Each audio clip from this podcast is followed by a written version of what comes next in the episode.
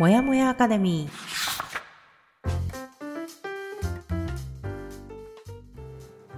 一人じゃ頑張れない人たちのための朝活のお供もやかレディオ。コーチングコミュニティブランのメンバー久美かながゆるっとお届けします。15分の余白が人生を変える。できた余白でもう少し自分を大切にしてほしい。チームブランがお送りいたします。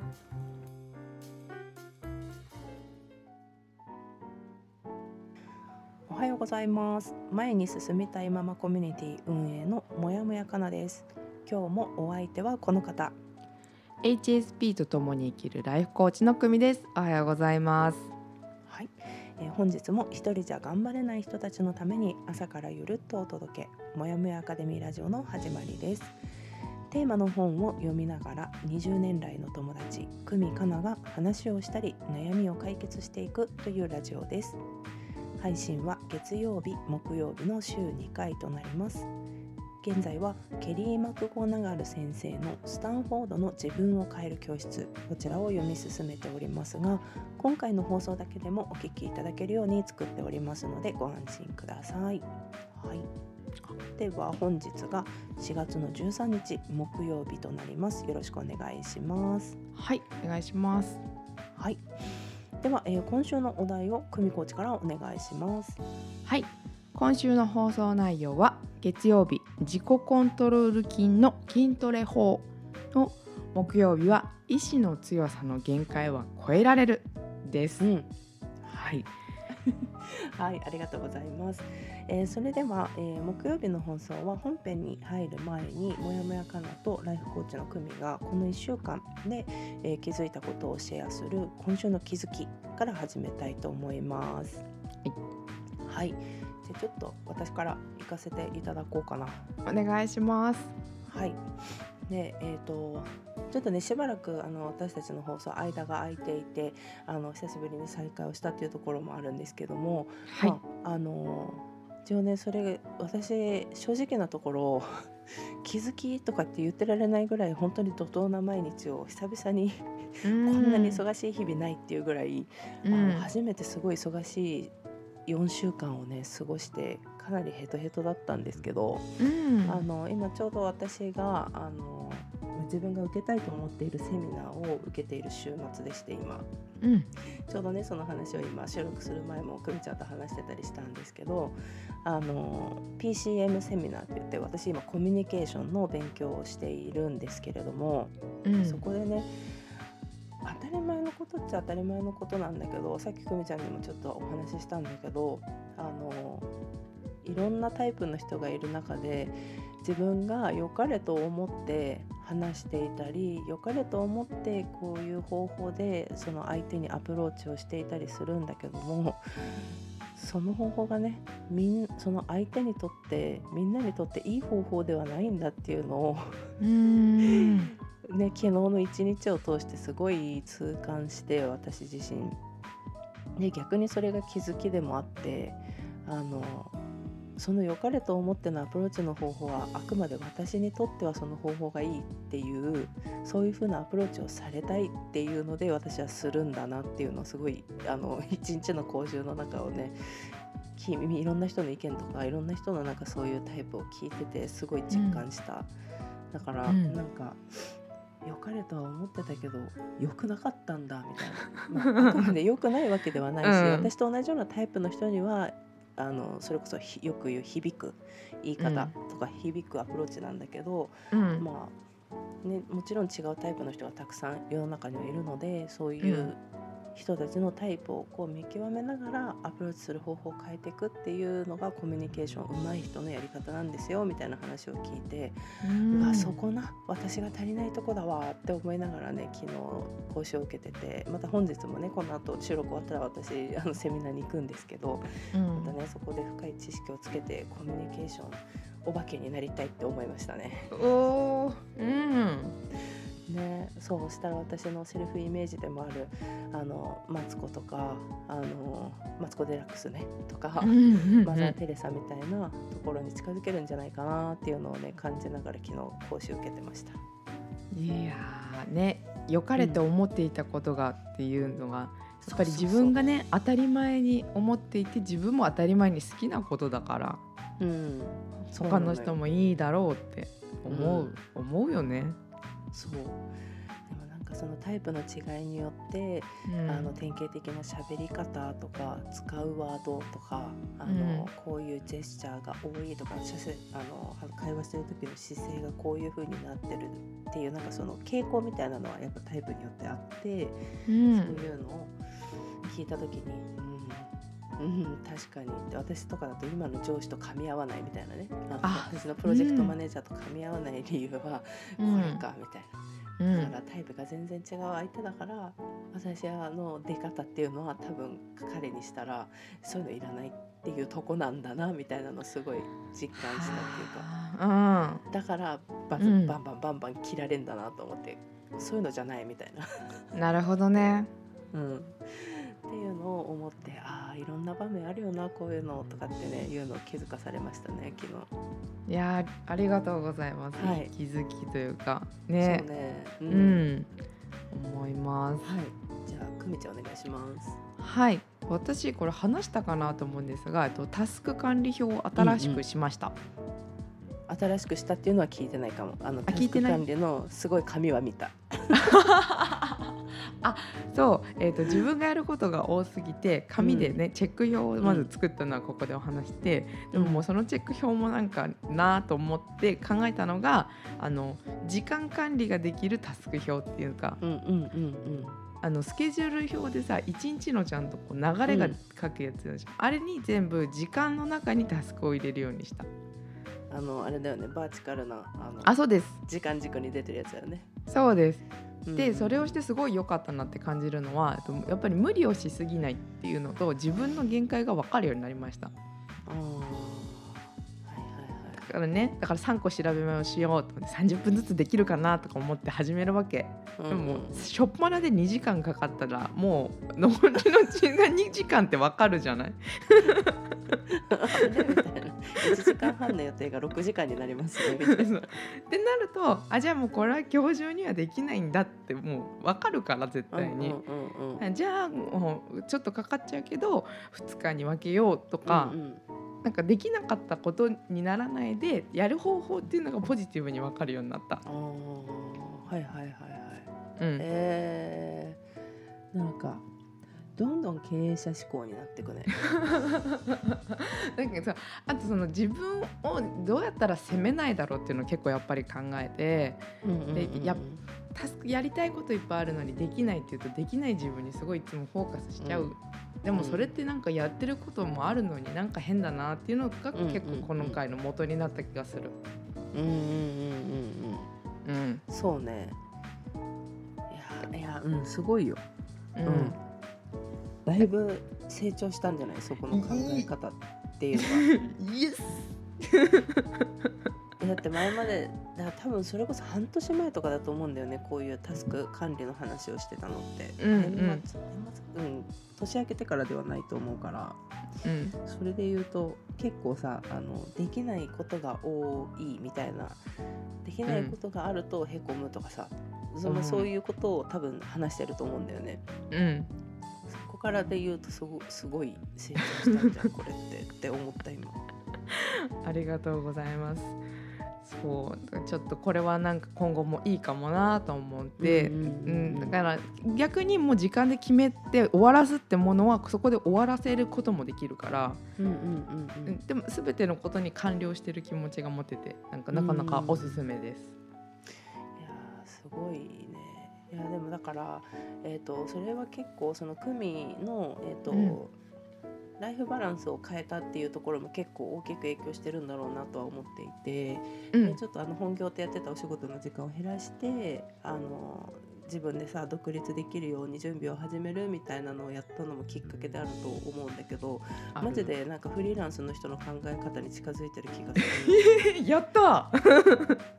やっぱりさ会社員でさ、週5で8時間、9時間の拘束時間で働いてるとうん。私なんかはその仕事の時間の中でやることを割り振りをするタスク管理っていうのはするけどうん。でもなんかなんていうんだろうあくまでその9時間の中の時間の配分を考えるんだよね。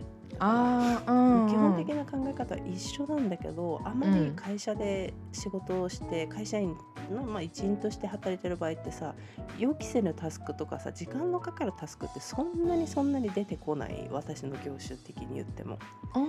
かかっても、まあ、1時間でできる作業かなとかさ、うん。まあ、これだったら30分時間取ればできるな。だからまあちょっと早く上げて10分ぐらい休憩しようかなとかさ、うん。そういうようなことは考えられるけどうん。クミみたいに1日の中でとかって、うん。どういう時間配分かもどこをお尻にするかも自分で決められるじゃん。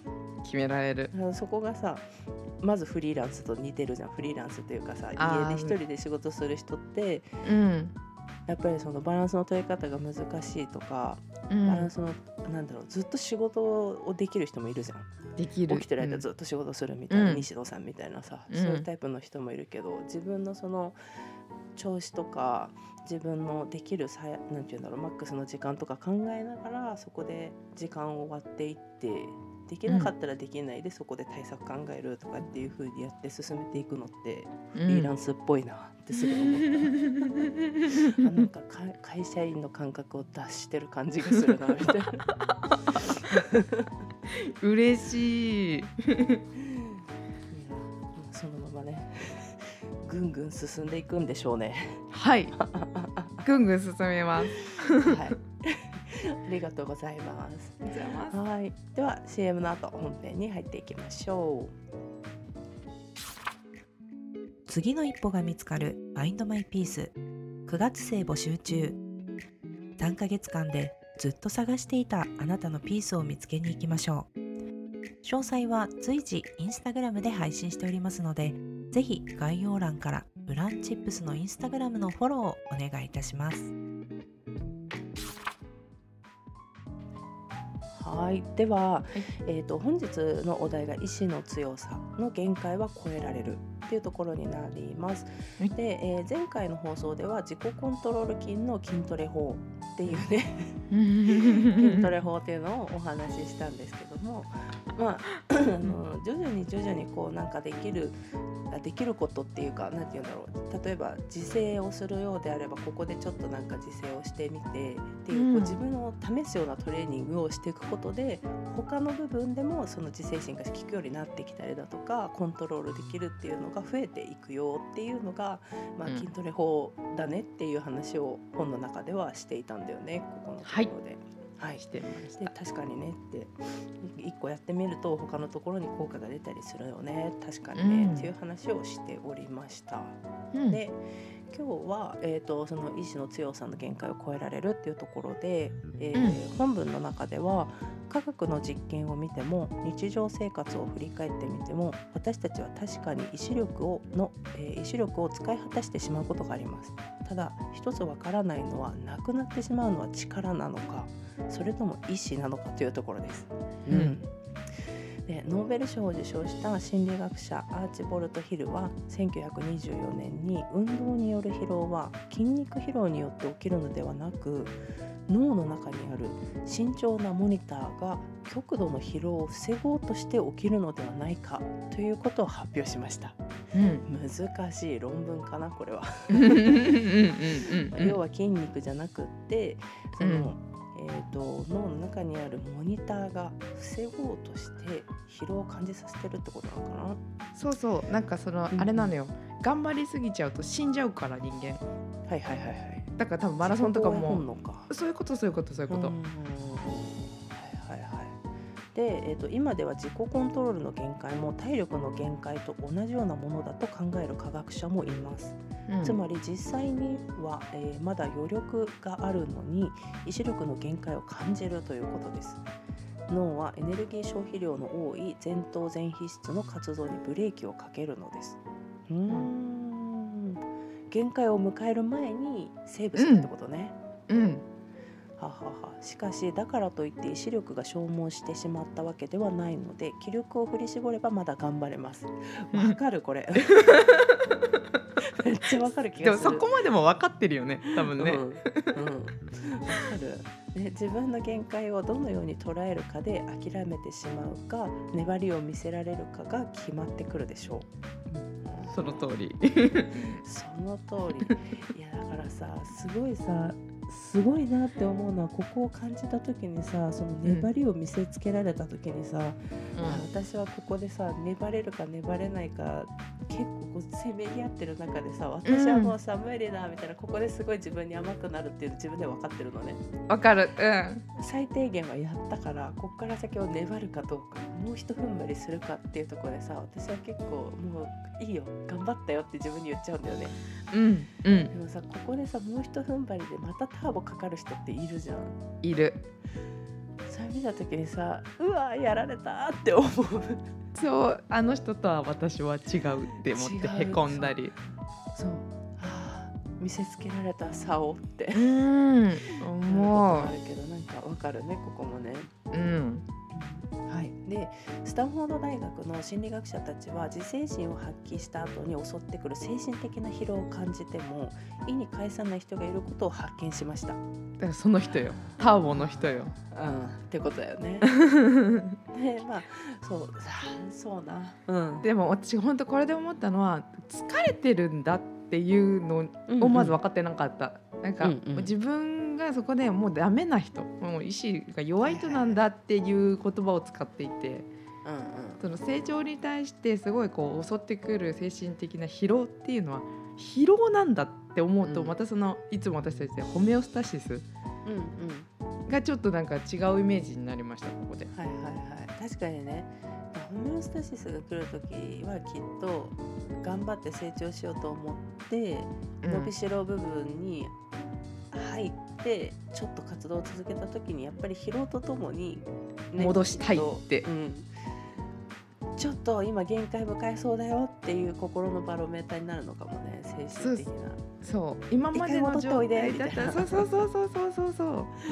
確かにから本当にあのなんて言うんだろうその自分のモチベーションとかもそうだし意志力っていうところも多分綺麗な直線で右肩上がりになっていくわけではなくって、うんあのねこう紆余曲折しながら徐々に上がり下がりを繰り返して右肩上がりになっていくとなってくんだろうね。うんホメオスタシスを迎えてちょっと下がってでもまたやるぞってなって上がって下がってみたいな感じだよな。うんそう思それはなんか、うん、この2年ぐらいを通して私も何度も実感してるかなううん。ほんとすぐホメオスタシス来るからな私。そうね。よく聞いてる。大きいのはそう大きいのはそんなに来ないんだけど小さいのがちょこちょこちょこちょこ来るから。まあでもねそれでそれが来たからってあの諦めたら終わりというかさあもうここまでかって自分で見切りをつけたら終わりだなとは思うから、うん。それも自分の中の一つの特性というかさ私の性質っていうふうに思って、ん。素直に抗わないようにしてますね。う今は。んそういう時期だよ今って自分に聞かせて。うんうんうんだからあの必要以上な余力は今発揮したらもっとダメになっちゃうよって自分にうんうん 言うようにはしてますね。はい、で、えー、とスタンフォード大学あごめんなさい違った。うん。えー、とケープタウン大学のティモシー・ノックス教授は数々の研究によって自己コントロールには限界があることが示されているがそれは実際の体力や精神力の限界を示しているのではなく意志力に関する人々の思い込みを反映しているに過ぎないという考えを提唱しました。でこの考えに基づいた研究はまだ始まったばかりで、うん。何も人間の、えー自己コントロールは無限だと主張するものではありません。けれども、時には自分が思っている以上に視力を発揮意志力を発揮できると考えるのは魅力的です、確かにね。で私たちはアスリートのように意志力の限界が来たと感じてもそれを跳ね抜けてゴールにたどり着く可能性があることになります可能性はあるが無限ではないし、うんうんっていうのだよね。だから私たちが憧れてる意志の強い人たちも別に無限にそれを持ってるわけではない。うん、無限に持ってるわけではないし本人たちもあるというふうには思ってないんだろうね。あのあー本人としてはさ。うん。もしかしたら周りよりはなんかちょっとあるなとかって思うかもしれないけどそれなりにでも本人だって葛藤があるだろうし自分の弱い部分を多分自分が一番分かってるから、うん。だからこそぐんぐん伸びてってるのかもしれないし。うん。いやまあね身近にいればさあいつよりはなんかあるかなとかっていうふうに思ったりはするかもしれないけど自分の弱いところを一番知ってるのってやっぱり自分じゃん。うん。人に見せれないような部分でもさこうあーみたいなさなる時ってさ、うん意志力がある人でもない人でもきっとあるだろうからきっと私たちはあの人の意志力すごいなとかって思ってもその人本人はいやまだまだみたいな感じにはなるんだろう確かに。なまあナチュラルにそれができる人もいるかもしれないけどね。かもしれない。ナチュラルに意志力が強い人ね。すごいけど。でもちゃんと書いてある本にもあのやりすぎになる可能性もあるので注意してください。で慢性的に疲労が溜まっている場合は頑張りすぎて疲労困憊しているのではないかと考えてみた方が良いでしょう、そうですね。これこれなんかクミに可能性ありそうだよなこれ。ありますしあの、ね。かなちゃんも時々自分をボロ雑巾のようにはい。扱いがちなので、うん。これはね注意しないといけないよね注意しようね。うん、はい。で、まあ、意志力が弱まってると感じたら望む力を作り出す。で自分の望む力を利用してやる気を出しましょう。であなたにとって最大の意志力のチャレンジについて次の3つのことを考えモチベーションアップさせてください。で1つ目がチャレンジに成功したらあなたにどんな良いことがありますか？2つ目このチャレンジに成功したらあなたの他に誰の利益になりますか？で3つ目このチャレンジはたとえ今は大変に思えても頑張って続けていくうちにだんだん楽になっていくと想像しましょう。ということですね。これいいね。うんうんうん。そうね。いやなんか意志力って誰が測るものでもなくさあの自分自身じゃん、他人から測られるものじゃなくて自分自身だからこそ葛藤するだろうしうん。自分の判断で他人の私に映るその意志力の強さと自分とを比較したりするわけじゃん。うんでもそういうところのそのなんか指標というか測り方としてなんかこれはいいなと思った。望む力、自分でなんかそれをなんだろうコントロールするじゃないけどうん。なんか測る指標というかなんていうんだろうな。うまく説明できないな。でもなんかこう誰が判定できるものでもないから自分の中で弱まってるなっていう風に感じたらやってみるとかっていうのをやるといいのかもね。いい。2番目が好き。その誰のことでもないのに、このチャレンジが成功したらあなたの他に誰の利益になるかっていうのも私すごい力になると思ってあーでもこれ組の性質がもろ反映してる気がするそれ。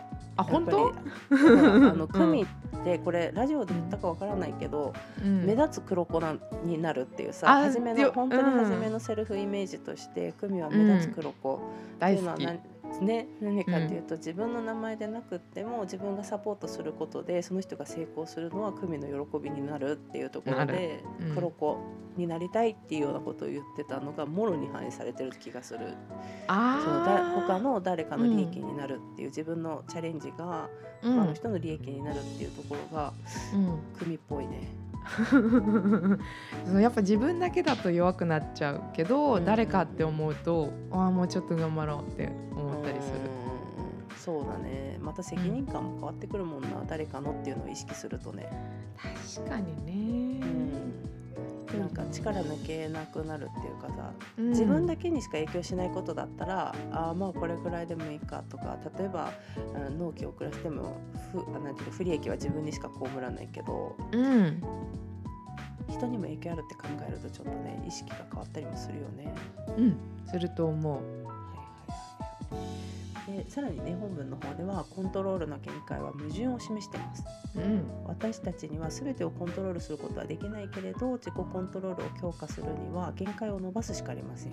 で限界を少しずつ加えながらもある程度ペースを守ってトレーニングを行うのが課題です、はい。うんうんうん、で気力が衰えている時にはモチベーションを思い出して力を奮い起こすこともできますがその一方で疲れている時でも良い選択ができる方法を自分なりに探しておいた方が良いでしょう。これそうだよね。うん。そうそうそうそう。あのなんていうんだ？モチベーションが高い時のその自分の選択っていうのを多分取り組む時って一番初めそっちに注力するじゃんか。うん。で限界を迎えた時のさ選択方法をさ用意してないからさあの簡単に爆発するよね。多分その方法知らないやつあもういいやみたいなさもう あもう無理。なんでもビローンって伸びちゃうみたいなさ。でそうなると思考停止するからもう選択も何もなくてもうただやらないみたいなさ。もそういう設定はないんだよよね始まりの時点でね。ずっと元気に溢れてるんだよね。できない時っていうのを全然考えてないから。まあでも繰り返していくと自分の中のそれこそよく私たちにホホメオスタシスが来た時に自分の中でどうやって対処していこうかみたいなのを結構去年のあのずっとやりたかったことの本やってた時にそういうところで2人で話もよくしたと思うし、うん。それこそ去年の2月だよね。私たち2人ともホメオスタシスが急に訪れた時にうん。どうやっていいか2人ともわからないっていうさ、うん。だけどとにかく今なんか沈んでるみたいなさ。うん。そこからのそれぞれの、まあ、バイオリズムでこう迎えるホメオスタシスを何回も経験した時に自分自分自身の性質を理解してあこういう時こういうことを淡々とやったら過ごせるんだなとか。うん 大きな決断をするような仕事はできなくてもあのこれぐらいのタスクだったらこう落ちてる時でもこなせるんだなとか、うん。っていうのが見えてきたもんねやっぱり自分の中でさ。そうだね。うん。確かに。自分が見えてきた。うん。そう。初めは想定してないからねうん。もうダメかもしれない。ってよく言ってた。言ってた。私もえちょちょっとなんか今わからないみたいな。な何してんだっけ今みたいな。うんうんうんしかもこの状態になった私を自分で扱えないみたいな状態になってたし。うんうん。でも今までの自分だったらここで諦めてたっていうか終わりにしてたけど終わらせないためにどうしていいかがわからないみたいな、うんちゃんとねその限界を伸ばそうとしてうん。でもそのやり方がわからない。まさにこの手順を踏んできてるね踏んだと思う。うん。今だったらそのホメオスタシスっていうものがあるっていうことを分かった上で、あうん。確かになここまでこうちょっと切り詰めて頑張ってきたし今こういう時期が下がる時なんだっていう自分をねなんか俯瞰する、まあ、これもメタ認知になるのかな自分自身をこう。んうん。う俯瞰して見れるようにはなったから焦りもしないし、あうん どうしようどうしよう どうしようどうしようみたいな。ののがなくなったよね。だから、まあ、継続して私たちもね自分をさらに見つめていきながらもっとなんかこううん研ぎ澄ませていけたらいいね。うんそうですねなんかここの1年だけでも成長が感じられたっていうのはすごい嬉しいですし、でも引き続き行きたい。はいそうだね、まあ、ちょっとここ、結構ボリューム多かったですけども、うん。ただこうやってあの筋トレしつつ限界を超えていく方法もあるけど、まあ、あの限界を超えすぎないように自分をちょっとあの見ながらね調整をしていきましょうっていうところですね、今回は。はい、はい、じゃあ今日はこの辺で終わりにしたいと思いますがよろしいでしょうか？はい、はい。ではですね、えっ、と次回は4月17日、えーはいスタンフォードの自分を変える教室第4章よしに入ります。4章に入っていきます。ははいい。はい、では引き続き皆さんよろしくお願いします。お願いします。はい。では本日も私もやもやかなと、ライフコーチの組がお送りしました。はい。では今週も残り頑張っていきましょう。いつでも自分を大切に。またねーまたねー